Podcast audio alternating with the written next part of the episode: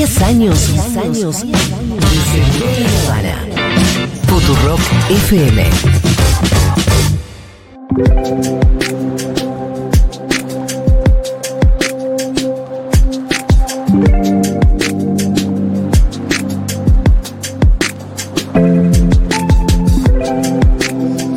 Bueno, como lo prometimos hace un ratito, vamos a tener una conversación que seguramente será triste, pero nos ayuda también a pensar y entender bien dónde estamos parados, porque se presentó un informe de UNICEF junto con La Poderosa sobre la pobreza multidimensional en niños, niñas y adolescentes en la Argentina, y la verdad que los números son eh, por lo menos angustiantes. Estamos con Carolina Aulicino, ¿lo dije bien? Sí. Oficial de Políticas Sociales de UNICEF Argentina. Carolina, ¿cómo estás? Hola, ¿cómo están? Gracias por la invitación. Y con María Claudia La Negra Albornoz, referente del feminismo villero de La Poderosa, el barrio Chalet de Santa Fe. Gracias por venir, Negra. No, gracias a ustedes, Julia. Gracias, Pitu. No, por favor. Eh, bueno, nos, nos mandaron este informe y la verdad que es difícil hacerse el indiferente. Sí. Eh, aunque te llegue como en forma de mensajito de WhatsApp, ¿no? Los números de, la pobreza en niños y niñas en Argentina, la verdad que son, muy alarmantes. Eh, Carolina, ¿querés empezar a darnos un poco un pantallazo? ¿Cuáles son los datos que, surgen del informe? Eh, me imagino que habrá muchos, ¿no? Pero los que hay que resaltar, los que hay que subrayar. Bueno, este es, eh, desde UNICEF venimos hace Sí. varios años haciendo informes que relevan la situación de chicos y chicas. Siempre están basados en información oficial, en los datos que publica el INDEC en la encuesta permanente Hogares. Y lo que buscamos en este informe fue mirar la pobreza desde sus distintas dimensiones, ¿no? Sí. Por lo general, el dato que uno conoce es el dato de 50% de los chicos Claro. son pobres, que es el dato de pobreza por ingresos, Por ¿no? ¿Cuánto gana un hogar? Si eso que gana le ayuda, le, le alcanza o no para comprar una canasta básica. Claro. Eso es la mitad de los chicos. Pero nosotros sabemos que la pobreza es mucho más que la falta de ingresos, ¿no? Para un chico o una chica ser pobre también es no ir a la escuela, vivir en una vivienda que no tenga agua, o que se inunda, o que está cerca de un basural. Entonces, cuando uno toma en cuenta todas esas dimensiones, llega este dato que, que mencionabas de dos de cada tres chicos, son 8.800.000 chicos y chicas, viven en situación de pobreza, sea porque en su, en su casa la plata no alcanza o porque tienen alguno de estos derechos vulnerados. Y hay un número que quizás es más, es más duro en el sentido que habla de una pobreza más estructural, que Sí. es aquellos chicos donde esto se superpone, ¿no? Claro. Hay un 28% de los chicos donde no tienen dinero suficiente y además tienen algún derecho vulnerado, como puede ser el agua, la educación, la protección social. Y eso es como el núcleo más duro de, de la pobreza. Y quizás otro dato que, que nos parecía central tiene que ver con estos chicos que son pobres viven en hogares donde sus padres trabajan, donde Sí. hay alguna persona que trabaja en el 90% de los casos. El problema es que ese empleo, que generalmente es informal, que generalmente es precario, no alcanza, genera salarios Sí. que no alcanzan. Entonces tenemos un problema de solo con la generación de empleo no se sale esta Exacto, situación. porque además tenemos un problema en Argentina hoy, no tenemos un gran problema de desocupación. No, Tenemos, un problema de ingreso. ingresos y obviamente de distribu- Sí. por, por lo tanto distribución, porque al mismo tiempo el país está creciendo. Sí, trabajadores asalariados en relación de dependencia Claro. por debajo de la línea de la pobreza, eso empuja todo para abajo. O sea, que está informalmente también está pe- peor que antes. Eh, el informe además me interesa mucho porque, bueno, además de la cuestión cualitativa, busca eh, la, la multidimensionalidad, como vos decías, y también una cuestión, ¿qué dije? ¿Cualitativa o cuantitativa? Cualitativa. Me refería a cuantitativa. Digo, además de medir con números, también eh, busca otras dimensiones y también la cuestión cualitativa. Y acá es donde me imagino que entra sobre todo la tarea de la poderosa, ¿no? Totalmente. ¿Qué, qué fue lo que le aportó al informe? Sí, nosotros estamos en todo el país. La Poderosa es un movimiento Sí. social que ya tiene casi 20 años y eh, somos 114 asambleas. Y lo que, lo que pudimos poner es, es cara, es voz a ese cuantitativo que es tan importante. ¿no? Nosotros decimos que UNICEF construye verdad. Sí. ¿Cómo construís verdad? A través de los números, metodológicamente serios. eh, y de esa manera nadie refuta, digamos, los, Sí. los datos de UNICEF, que nos parece muy bien. eh, y sobre todo nos parece muy bien que sobre esos datos construyamos políticas públicas, ¿no? Porque si no, ¿para qué lo hacemos? Y la Poderosa vino a poner eso, cara, voz de las situaciones de pobreza de los barrios de Tucumán, barrios de Entre Ríos, de Paraná, de Santa Fe, bueno, de esas vecinas y vecinos, sobre todo mujeres vecinas, que somos las que construimos esas redes de cuidado eh, en, en los barrios populares de la Argentina. Eh, estaba viendo el informe que además está acompañado por videitos, ¿no? Y no sé si es la primera vez que lo piensan comunicacionalmente así. ¿Sí? ¿Es la primera vez? Sí, Porque, porque hay algo de que los números a veces no Son conmueven fríos, no. y las imágenes sí. Que además no son imágenes, eh, quiero remarcar esto porque me pareció como muy bien logrado, no hay golpe bajo, no son esos informes, viste, de, o de Canal 13 que te muestran una nena que está en patas en un lugar y entonces después le chupan un huevo y se van. No, sobre todo es un informe que busca mostrar el laburo que hay en los comedores. Totalmente. ¿No? Entonces vos mostrás la pobreza, pero también mostrás la contención y mostrás la dignidad. Sí, que era lo que queríamos mostrar, ¿no? Junto con UNICEF, como estrategia es mostrar el trabajo comunitario. Sí. Eh, bueno, en estos tiempos se habla mucho de las planeras, de las que no quieren trabajar, de las que tienen hijos para cobrar. Bueno, esos discursos de odio que se van construyendo a través de los medios de comunicación que nos señalan con el dedo, diciéndonos que somos las nadie, la que no queremos hacer nada. Y en realidad las redes de cuidado en los barrios funcionan gracias a las mujeres que sostienen comedores, merenderos, apoyos escolares, en nuestro caso Casa de las Mujeres, en donde muchas vecinas van por, por situaciones de violencia machista y son acompañadas por otras vecinas. Bueno, hay un montón de trabajo, ¿no? Nosotras decimos la triple jornada laboral. Es que si no fuera por esa contención, esto sería un hervidero. Y que no se resuelve con una tarjeta alimentaria, que no se resuelve entregando mercadería. Hay un rol que tienen las compañeras que están dentro del comedor que es fundamental. El- la tarjeta alimentaria no se da cuenta de que los chicos no festejan su cumpleaños en su casa Mm. y organiza el cumpleaños de todos los chicos de ese mes. Eso lo hace la compañera. Claro, no lo hace O sea, no, no llegás con una política social. fría social, Sí, sino sí. está la compañera para ver más allá. La, eh, la tarjeta alimentaria no le saca la campera a su hijo y se la da al otro chico cuando tiene frío. Sí, pero lo otro que es fundamental, a ver, eh, hay reconocimiento de parte del Estado, del Gobierno Nacional, por los comedores, ¿no? Vamos a tener un registro, el RENACOM, adentro de lo que es el, eh, el Ministerio de Desarrollo Social de la Nación, podés registrarte. Registrar tu comedor, son cin- 5.000 en la Argentina que ya están registrados. Te deja re- registrar 5 personas que trabajan en esos comedores, no más de 5. Pero aparte, como vos decís, aparte de entender, digamos, lo que es festejar un cumpleaños, nosotros llevamos y, y hacemos el alimento, porque el Ministerio de Desarrollo trae alimentos eh, secos. Secos. Claro, no crudos. Los secos, o sea, te tiran los fideos Sí. y vos lo tenés que cocinar, porque en y realidad... repartir en el barrio. No, y hay que procurarle No, la y la- verdura, la, no, carne claro, para completar lo eso. Y además eso que y además Claro. es estirar la olla también un poco, ¿no? No, es que estirar- rinda. A ver, nosotros decimos, ¿cómo, ¿cómo haces? Vos, Julia, cuando te levantás, ¿qué es lo primero que pensás? ¿Vos, Pitu? ¿Vos, ¿En Caro? qué voy a desayunar? ¿Qué vas a desayunar? Bueno, nosotras en, en el barrio pensamos fundamentalmente qué hay, Sí, claro. qué hay para repartir, ¿no? Todo lo pensamos en forma comunitaria.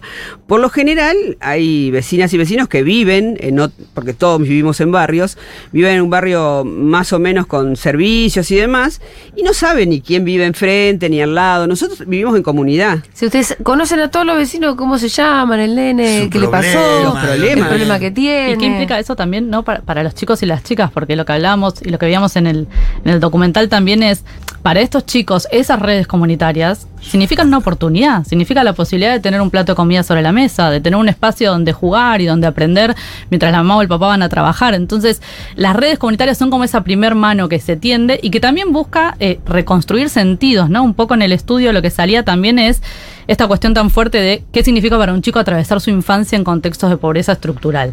Y cómo el, el laburo comunitario no es solo el laburo material de poner el plato, Sí. es un laburo de contención, es un laburo emocional. Sí. Que bueno, Ahí se recibe amor también, ¿no? En, en- en el caso nuestro se refleja mi compañera, que es la que está responsable de los comedores. Yo vivo en un barrio popular, estamos en un momento de muchísima delincuencia, de muchísima inseguridad dentro de los barrios, la falta de oportunidades, un montón de cosas que generan eso. ¿Sabes que. Débora, Débora va por todos los lugares, que es mi compañera, y los chicos que. Porque eran los chicos que antes iban al comedor, los que están ahora choreando en el. ¿Sabes que un, un amor la saludan con un amor? Sí. En el, a veces están repasados, están pasados de vuelta. Están. Mm. Pero yo la miro, y yo la miro y me, me conmueve. Dejan lo que están haciendo a la bolsita. Hola, Debo, ¿cómo estás? Y reaccionan. Ese es un vínculo que se genera ahí, que es de lo que habló, lo que pasa a la criatura cuando tiene que vivir de chico en ese contexto de contención, se generan lazos de, de muchísimo amor que perduran en el tiempo. Sí, sí, el, el amor es fundamental y, y el- con amor criamos, con amor nos crían. A veces hay amores, hay diferentes amores. Nosotros decimos que nosotros hacemos trabajo, nosotros trabajamos Sí, y es por el reconocimiento que vamos. Porque es un trabajo cocinar para 200, 300, 400, 500 personas, es un trabajo muy grande, en donde las cocineras en, en la Argentina vienen trabajando hace más de 30 años en comedores comunitarios y no han sido reconocidas. Nosotros ponemos el ejemplo siempre de Nelly, de Zabaleta. Sí. Cocina para 500 personas, 600 personas por día. Eh, y Nelly tiene 64 años y no va a tener jubilación, no, va, no van a reconocer, digamos, eh, la carga social ni, ni, ni, ni un seguro. O sea, bueno, por eso también peleamos por este trabajo que, aparte de ser Pero amor, más quiero, es te- trabajo. Te, quiero felicitar, eh, Negra, porque nos acaba de acomodar. Sí.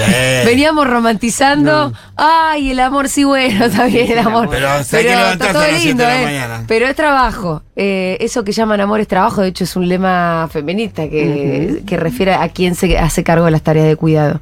Y acá también en el informe yo leía como esta triple jornada laboral, eh, que es la del trabajo en el mercado, digamos, salir a laburar para tener, volver con plata, la de el trabajo no remunerado en la casa y finalmente la del trabajo comunitario de lo que estábamos hablando. Totalmente. Y eso también es una idea que, que, que nos importa muchísimo que se entienda, ¿no? Porque la triple jornada es esta que hay muchas mujeres, muchas vecinas, no, no pueden descansar en su casa, ni atender su casa o, o disfrutar eh, con su familia, sino que están poniéndolo todo el tiempo en el trabajo comunitario, en donde las horas se nos alargan enormemente, el día se alargan Sí. enormemente.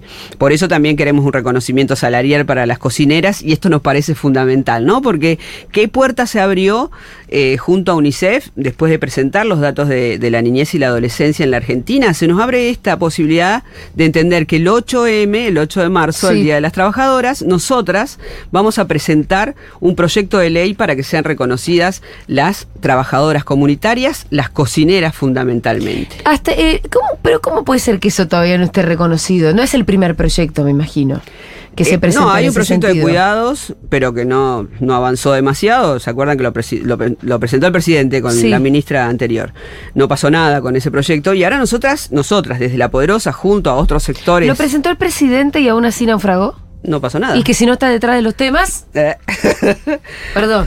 No, y además que levanta, levanta esta pregunta de, de quién cuida a quienes cuidan, ¿no? Porque claro. esta triple jornada que marca la negra también genera una situación de pobreza de tiempo, ¿no? Es tiempo que esas personas Sí. dedican a un trabajo remunerado que no pueden dedicar o a su hogar, o a descansar, o al trabajo también en el mercado. Entonces también estos hogares que no tienen ingresos suficientes, esas horas, en vez de quizás estar saliendo a un trabajo que nos permita generar esos ingresos, lo están dedicando al barrio, lo están Sí, dedicando al trabajo comunitario. Sin duda. la Son las planeras que no quieren trabajar. Claro, esas Las que más trabajan.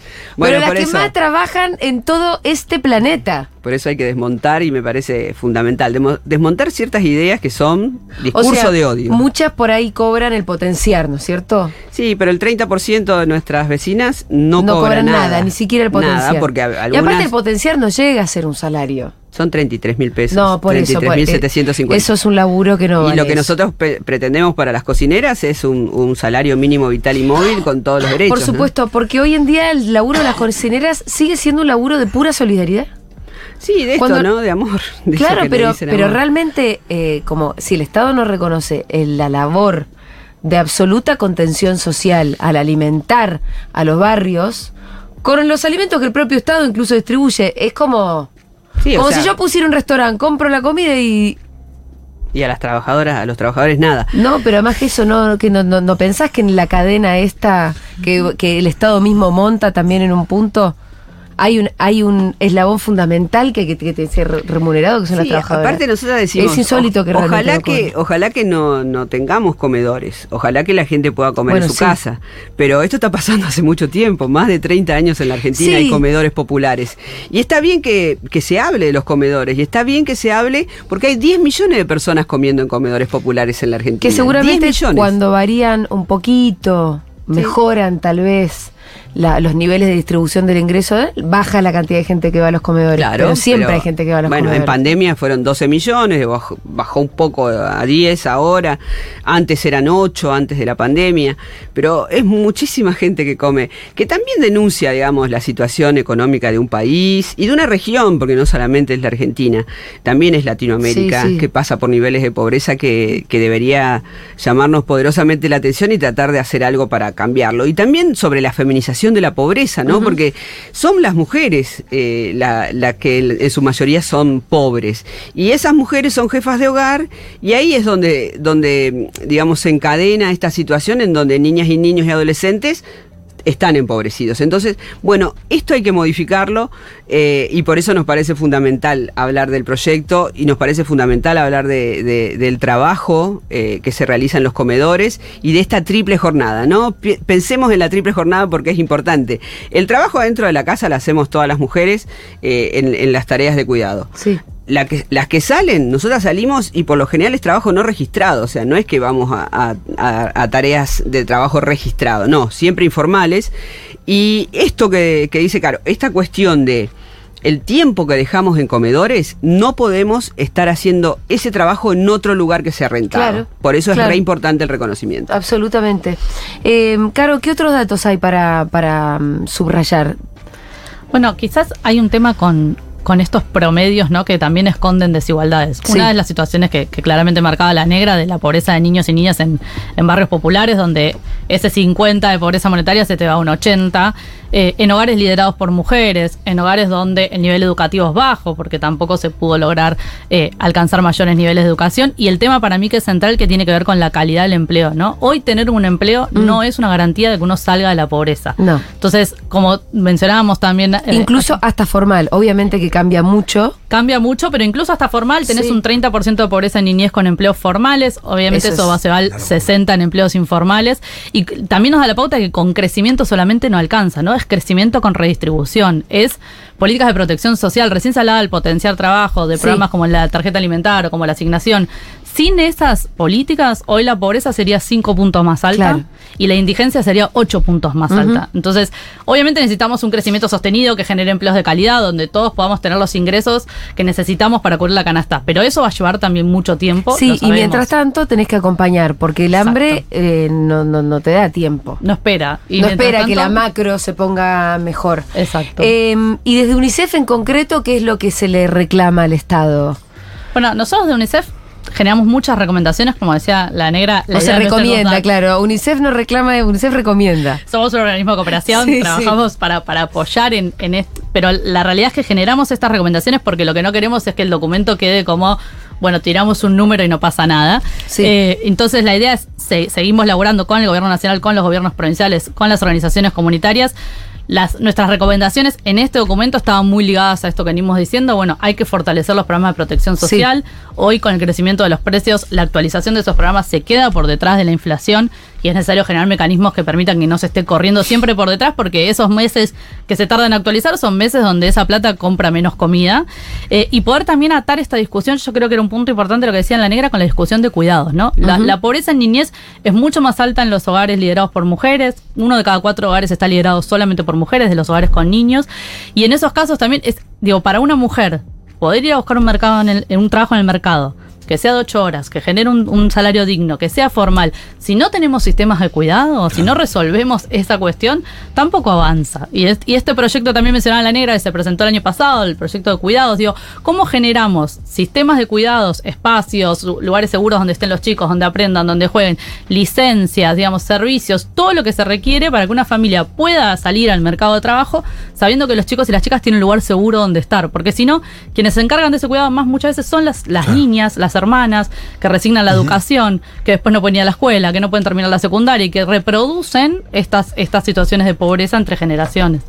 Chicas, les quiero agradecer un montón por haber venido eh, y sobre todo, la verdad, que por el laburo que hacen, eh, porque al final hay algunas personas que sostienen el mundo. Sí, son las Y- negras, las personas como la sí, negra. Son las personas como la negra, también como Caro, un poco menos Sí. Caro, la verdad. No, como la negra, como la negra no hay comparación. Como la negra, también quiero incluir a mi compañero el Pitu. Yo creo Como, que. como todas las cocineras del Sí, país. y que nos estén escuchando, a la Debo si está escuchando, Seguro le mandamos un ahí. abrazo enorme. Eh, yo creo que realmente el mundo se sostiene por gente como ustedes. Y no, tampoco de esto quiero hacer un discurso antipolítica, porque también creo que tiene que haber liderazgo, que tiene que haber conducción, que tiene que haber decisiones que tiendan a una distribución más igual de la riqueza, eso es re importante. Pero bueno, al final, viste, la vida ocurre. Es el ahora y la ya. ocurre en los barrios. Y en los barrios la vida no es mucho peor de lo que podría ser por gente como ustedes. Así que bueno, Gracias, loco, por todo eso.